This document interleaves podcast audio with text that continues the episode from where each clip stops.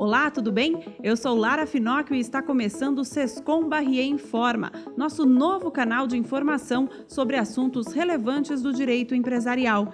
Siga os nossos conteúdos nas redes sociais. Estamos disponíveis no LinkedIn, Instagram, Facebook e Twitter. Para acompanhar todas as novidades, basta procurar por Sescom Barrier Advogados.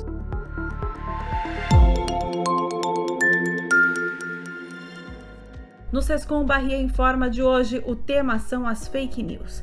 A alta difusão de notícias falsas em redes sociais e aplicativos de mensagens e seus possíveis impactos em contextos como eleitoral motivaram, inclusive, um projeto de lei sobre o assunto, que atualmente está em tramitação na Câmara.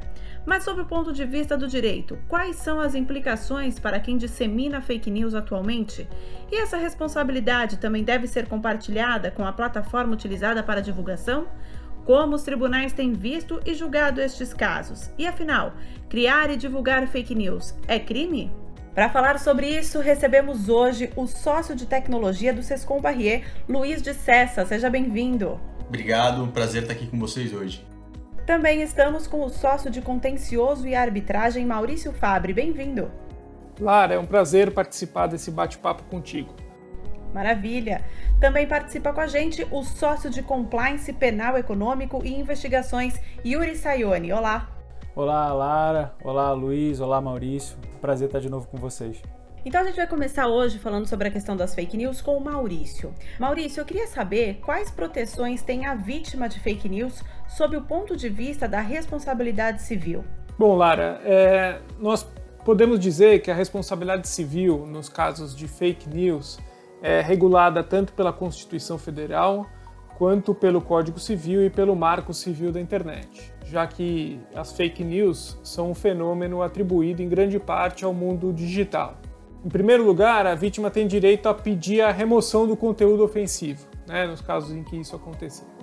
É, aqui eu destaco, é, porque é importante, é, que o Marco Civil dispõe de maneira bastante clara que as aplicações de internet, né, as redes sociais, elas não são responsáveis a priori pelo conteúdo publicado por terceiros. É, então, as redes sociais só atraem para si a responsabilidade delas se elas descumprirem uma decisão judicial que determine a remoção do conteúdo. Caso eventualmente elas recebam uma decisão nesse sentido e deem cumprimento a essa decisão, é, as pessoas que fizerem as publicações nas redes sociais serão as únicas sujeitas à responsabilização. Com isso, então, há uma isenção aí da responsabilidade dessas aplicações na internet Aplicações é um termo usado pelo Marco Civil, mas que se refere, por exemplo, às redes sociais. É, além da remoção do conteúdo, a, a vítima de uma, de uma publicação aí, é, mentirosa, ela tem direito à indenização contra esse responsável pela publicação. É, é importante aqui salientar que em alguns casos é, a, o responsável pela, pela publicação ele é facilmente identificável. Em outros casos, não. Em outros casos, a vítima vai ter que buscar, antes de, de pleitear a indenização, ela tem que buscar a identificação do ofensor para ir, então, formular um pedido de indenização. É, nesse ponto, Lara, acho que é importante é, aqui a gente deixar registrado que o Marco Civil, da Internet ele estabelece que os provedores de aplicações na internet devem armazenar os registros de acesso de seus usuários pelo prazo mínimo de seis meses. Né? Isso justamente possibilita que um ofendido, uma vítima, possa ter acesso a, a esses dados. É, e aí, depois de então feita essa identificação, a vítima pede a indenização, que pode ser uma indenização em dinheiro e pode ser uma indenização é, também via retratação, ou seja, que essa pessoa que fez a publicação falsa é, seja obrigada a, a, dar ciência ao seu público que aquela é, é informação anteriormente postada é falsa e que ela foi obrigada pela justiça a, a se retratar é, e dar é, conhecimento ao público da veracidade das informações conforme vier a ser pedido pela vítima. Você falou aí, Maurício, sobre a questão da indenização, né? E aí eu queria saber, além daquela pessoa que foi diretamente atacada por uma fake news, né? A vítima, a primeira vítima, digamos assim, outras pessoas que estariam próximas a elas, por exemplo, poderiam pedir indenização? Lara, aqui a, a resposta é sim, é positiva. É, a gente aqui está falando né, de, de, alegações que podem atingir sim terceiros. Né? Os tribunais do Brasil eles entendem que é possível que pessoas muito próximas da vítima também sejam atingidas por esse evento danoso. Né? Reconhece-se em tais casos o chamado dano moral reflexo ou por ricochete. Né? É, a gente tem um julgado relativamente recente do Superior Tribunal de Justiça em que é, aquele tribunal reconheceu que no núcleo familiar, por exemplo, né, formado por pai, mãe e filhos, o, o sentimento de unidade que permeia tais relações faz presumir que a agressão moral perpetrada diretamente contra um deles repercutirá intimamente nos demais, atingindo-os em sua própria esfera íntima. Então, justamente por isso que se admite aí o dano moral reflexo ou por ricochete.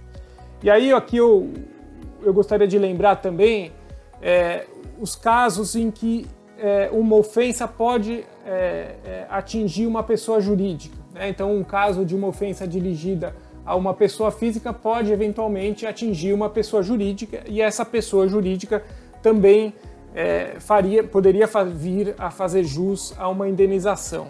Né? É, e aí, quando há essa ligação, e aqui acho que é importante a gente identificar que caso seria esse. Né? É o caso em que por exemplo, uma pessoa física ela está ligada de maneira indissociável a uma determinada pessoa jurídica. Né? E aqui um exemplo hipotético seria a, a Maria, que tem uma loja muito conhecida chamada Magazine Maria, por exemplo. Né? É, aqui é possível dizer que o dano moral repercute não apenas na pessoa física, mas também na pessoa jurídica. Tá?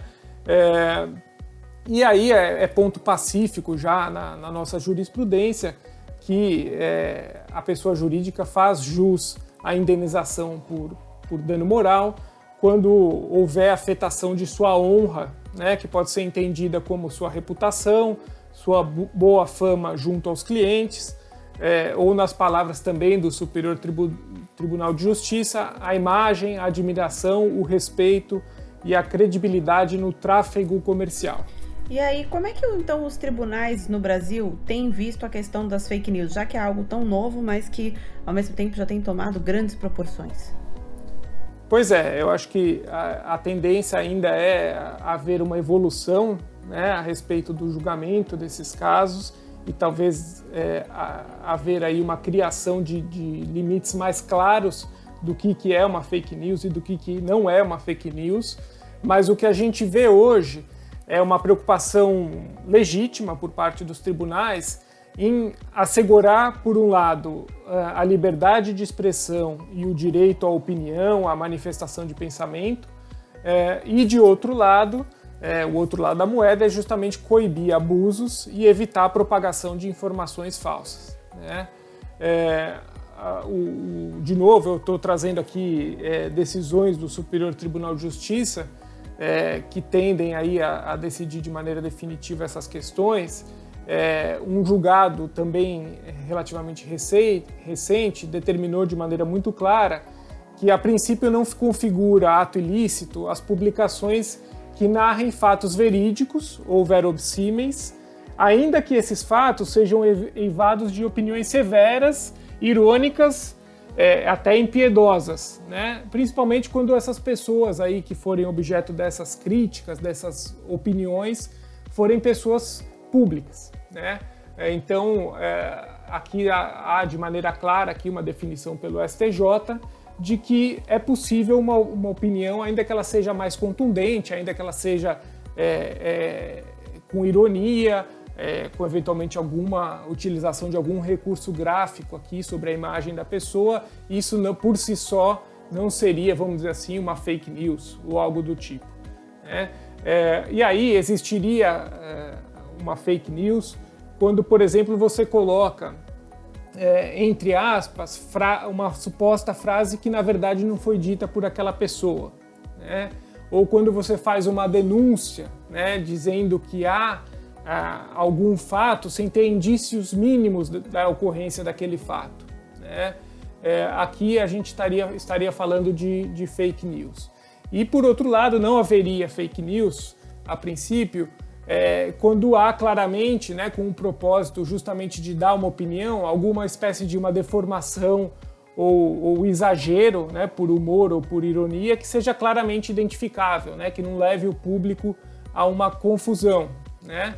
E também não há fake news quando há opinião. Né?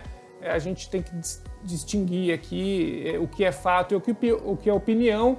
É, fato deveria ter aí uma, vamos dizer assim, uma maior um maior cuidado ao você fazer a afirmação sobre um fato, deve, deve checar a ocorrência desse fato. Opinião não, opinião você dá é, em, em exercício a sua liberdade de opinião e de pensamento. Maravilha, agora eu queria trazer um pouco mais para a esfera criminal aqui da fake news. Como eu falei, fake news é algo relativamente é, novo, né? Esse assunto, e principalmente também esse termo, que tem tomado grandes proporções, a gente tem que tomar muito cuidado. E a gente vê várias propagandas das, da, de vários veículos de comunicação colocando fake news é crime, fake news é crime, não compartilhe fake news. Yuri, eu queria saber, existe o crime de fake news? Lara, não. É, não existe nenhuma lei penal que, que traga a menção expressa ao, aos termos fake news, né? Obviamente, expressão em inglês, mas se considerarmos uma tradução literal como é, notícias falsas, é, nesse sentido não há. O que é, houve em termos de alteração legislativa é, foi que no ano passado foi aprovada a Lei 13.834, é, que é, instituiu no Código Eleitoral o crime de denunciação caluniosa para fins eleitorais, que é o do artigo 326A. A denunciação caluniosa é, é, também existe no Código Penal, ou seja, então ela também pode ser caracterizada como um crime comum quando não existe esse contexto é, de período eleitoral ou finalidade eleitoral, que é, que, que é praticado quando alguém dá causa à instauração de investigação policial, um processo judicial, uma investigação administrativa, enfim, alguém é, divulga alguma notícia que gere alguma ação é, de repressão do, do Estado brasileiro, sabendo que essa pessoa é inocente é, e aí, no caso eleitoral, com a finalidade de causar dano eleitoral. É, por isso, só não dá para dizer que é fake news, porque de fato está se punindo é, uma ação de provocar uma investigação é, estatal quando não deveria existir. É, mas tem um parágrafo nesse artigo que vai dizer que incorre nas mesmas penas quem comprovadamente ciente da inocência do denunciado e com finalidade eleitoral, divulga ou propala por qualquer meio ou forma ato ou fato que lhe foi falsamente atribuído.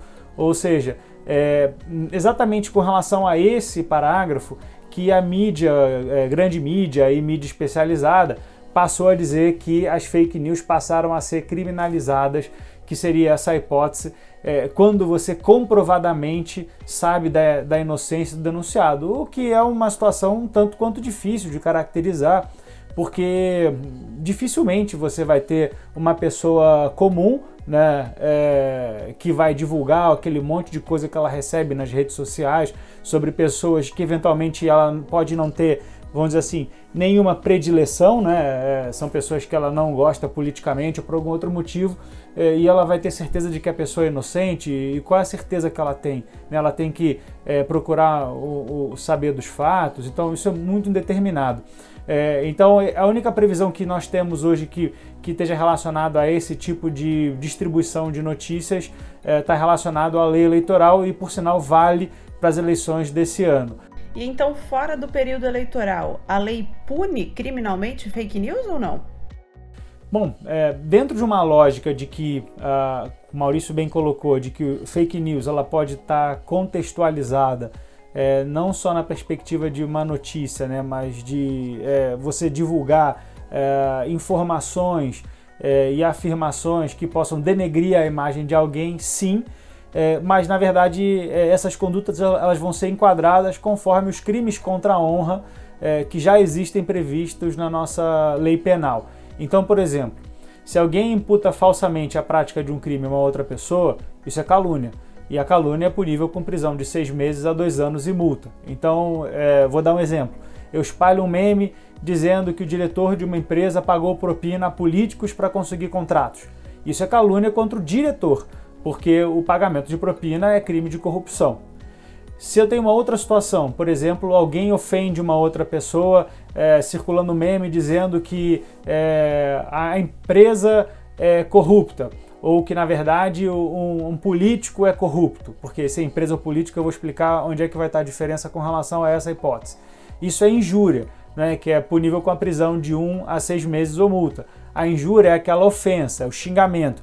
Então, uma coisa é você dizer que alguém pagou propina para conseguir um, um, um, benefício da administração, outra coisa é você dizer que aquela pessoa é corrupta. São crimes diferentes, mas as duas situações são criminosas. E a terceira situação é quando alguém divulga um fato ofensivo à reputação, que pode ser verdadeiro ou não. É, e esse é, é, o crime de difamação. É, o que é interessante, porque sempre quando a gente traduz esse conceito de fake news, a gente está dizendo de dados inverídicos. Mas o direito penal pune aquelas situações, mesmo que verdadeiras, é, são divulgadas para fins de criar um constrangimento. É, vou dar um, um, exemplo de situação verdadeira. É, você divulgar, fazer a pornovingança. Não é? A pornovingança hoje ela, ela é punida como um crime autônomo, mas é, no passado ele só podia ser punido com crime de difamação. Por mais que aquele vídeo seja verdadeiro que foi divulgado, é, ele é, causa um constrangimento à reputação de alguém. Mas se esse fato é mentiroso, esse fato é, não é verdadeiro, pode estar inserido dentro desse contexto. Por exemplo, é, eu circular um meme espalhando falsamente uma ideia de que uma empresa usa de assédio moral nas suas relações. É isso, se isso não for verdade, é, porque se for verdade é um problema e não seria crime nenhum, mas se isso não for verdade, a gente estaria falando do crime de difamação que é punível com a pena de três meses é, a um ano. É, e, e, um ponto interessante é que quem pode ser vítima desses três crimes, não é? é Maurício deu o exemplo uh, da empresa que tem um nome é, que, que identifique o, o seu sócio. É, mas é, a pessoa, o indivíduo, né, um ser humano, ele pode ser vítima desses três crimes. Mas uma pessoa jurídica, uma empresa, só pode ser vítima de difamação, que é essa, é, essa situação de você espalhar é, notícias verdadeiras ou falsas, mas que criam uma, uma, uma má fama, é, ou de calúnia, é, mas só relativamente a crimes ambientais. Ela falou, mas Yuri, mas e a situação da corrupção, que uma empresa pagou corrupção é, pagou propina para um agente público para conseguir um contrato. Isso não pode ser calúnia? Não, porque a corrupção empresarial ela é punida é, pelo direito administrativo, ela não é punida pelo direito penal. Quem é punido pelo direito penal são os indivíduos que pagaram a propina e os que receberam. Então isso é, isso é importante fazer essa distinção. Então, mesmo que não haja é, uma definição é, criminal de fake news, é, existe sim um, é, uma resposta penal prevista na lei. A gente pode discutir se ela é suficiente ou não, é, mas existe uma resposta que pode ser utilizada pelas vítimas. Perfeito. E aí, considerando aí tudo que o Yuri trouxe para gente agora, pegando o gancho com, com, a discussão sobre a regulamentação específica de fake news, objeto de projeto de lei aprovado no Senado, que agora segue para a Câmara dos Deputados, dissesse, eu queria saber o que você entende, ou se você entende qual seria o motivo disso estar gerando tanto debate agora nos últimos dias.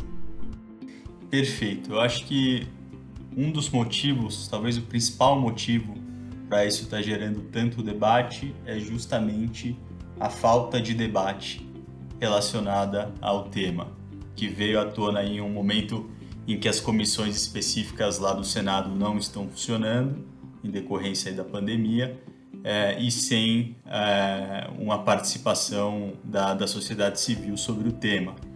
É, o escopo de, de aplicação desse PL inclui publicação em rede social e aplicativo de mensagem. Então isso chama muita atenção porque faz parte do cotidiano geral, todo mundo usa isso em base diária. Então, é, por óbvio, isso deveria envolver uma participação intensa de vários atores, de vários setores, é, e não ser, ser feito quase que a toque de caixa, né? É, então, de primeiro lugar, vale dizer que a maioria dos posicionamentos que eu tenho visto contrários ao PL não são de forma alguma contrários ao combate das fake news, por óbvio. Acho que o que existe é uma ponderação sobre como isso está sendo feito e sobre como isso está sendo previsto é, no documento. Existe um risco da gente criar uma lei que existe é, só no Brasil, é, que vai de encontro a premissas básicas de uso da internet e que também colocaria o Brasil numa posição um pouco mais desfavorável quando o assunto é privacidade e proteção de dados, porque a, a gente se afastaria daquilo que é tido como uma legislação adequada, que muitas vezes serve para justificar transferências de dados internacionais, e, e isso é de extrema importância para o fluxo de negócios é, para o Brasil.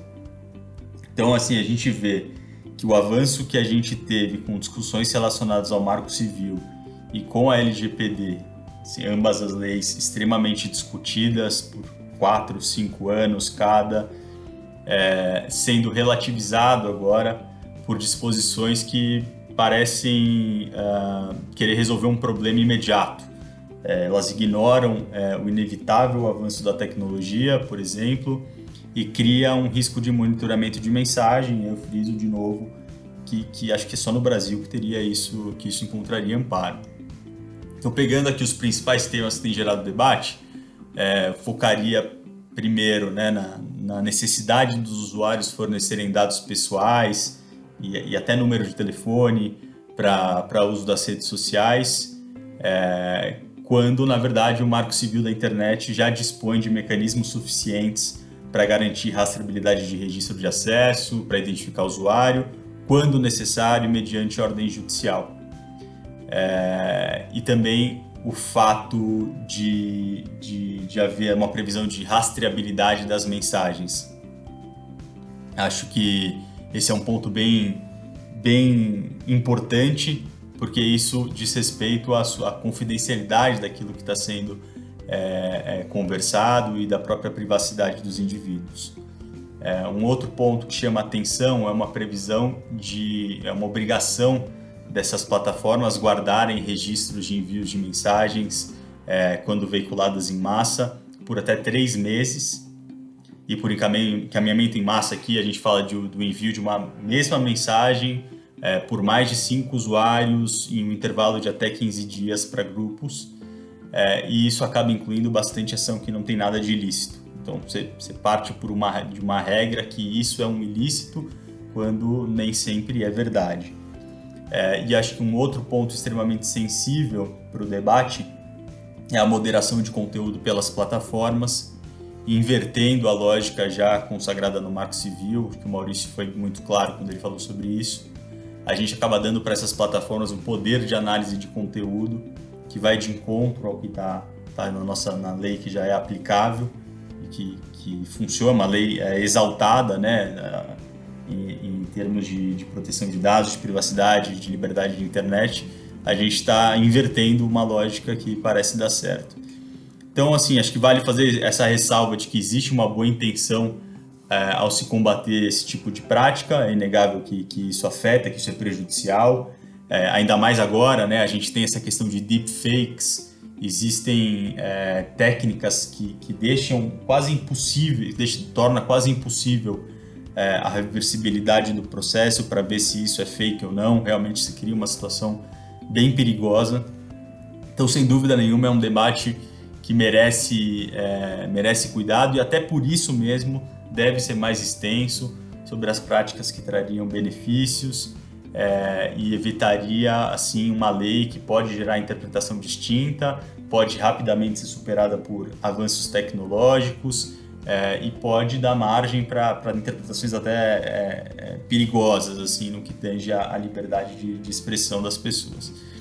Então, de novo, faço referência aí ao que o, que o Fabri disse, o que é necessário aqui é sempre garantir uma forma, que essa forma de combate tenha critérios claros daquilo que é um ato ilícito, mantenha o direito de liberdade de expressão e opinião das pessoas e evite é, termos genéricos e subjetivos que possam vir a ser aplicados por entidades que não são independentes. E aí você cria um viés, plataformas com viés, né, que acho que é muito, muito prejudicial para aquilo que, que, na verdade, é o que elas deveriam se propor, né, que é o debate livre na internet. Então, em linhas gerais, acho que é isso. É até interessante ouvir o, o Yuri sobre esse tema. Se você quiser complementar aí, Yuri, eu sei que você tem uma, algumas visões aí sobre o que eu disse agora.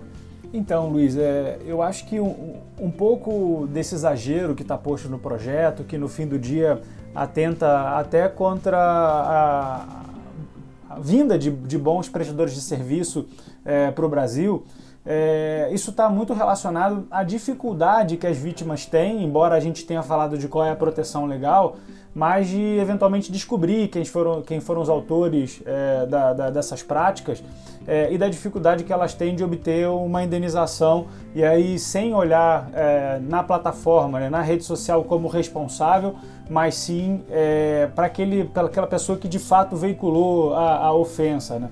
A, nossa, a nossa percepção é de que quando a gente tem que enfrentar tanto investigações criminais, eu acho que vale o Maurício também colocar a dificuldade é, das ações civis.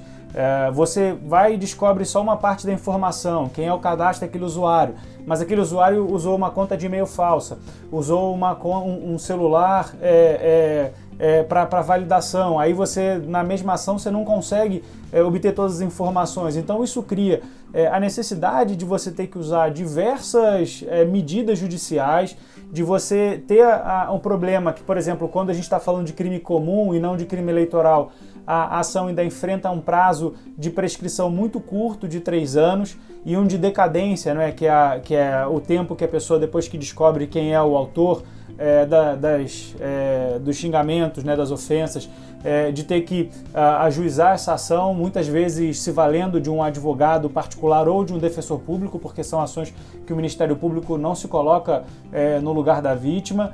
É, e, e, esse tipo de dificuldade de investigação, é, essa demora burocrática da investigação, é, traz como resposta legislativa um exagero em termos de regulação. Então, acho que é, a minha visão é que a gente poderia buscar dar mais eficiência a esse processo de repressão, é, queimar menos etapas sem, sem retirar garantias, óbvio, é, mas é, juntar tudo num, num lugar só. É, eu acho que, que esse que é meu comentário e por isso eu vejo um exagero desmedido que, que atrapalha a evolução tecnológica no país para a gente encerrar, como o Yuri falou, também para saber até a opinião do Maurício em relação a essas responsabilidades, essa questão toda do judiciário, tudo envolvido. Maurício, qual seria a sua colocação?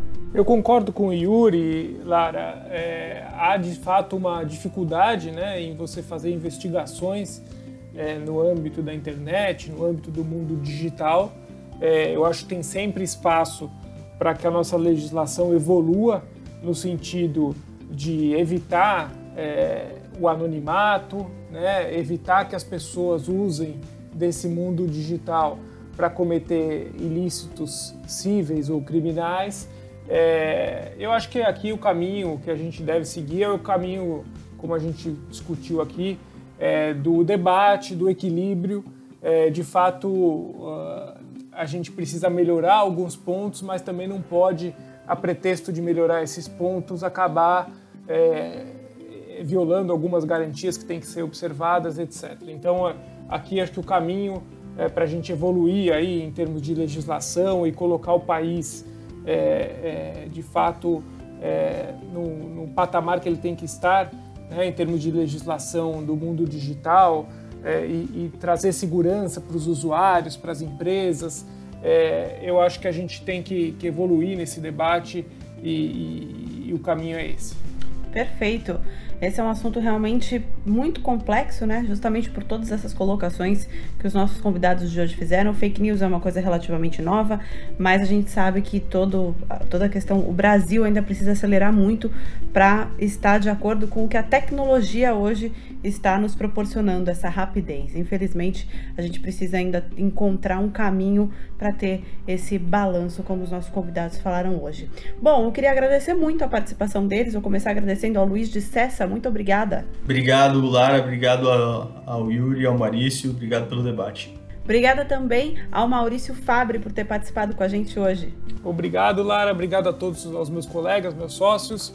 É, e estamos à disposição para continuar essa discussão. E ao Yuri Sayone também, muito obrigada por participar com a gente hoje. Obrigado, Lara. Obrigado, Luiz. Obrigado, Maurício. Eu acho que essa discussão mostrou que quer na perspectiva do, dos provedores de serviços de tecnologia, quer na perspectiva dos usuários.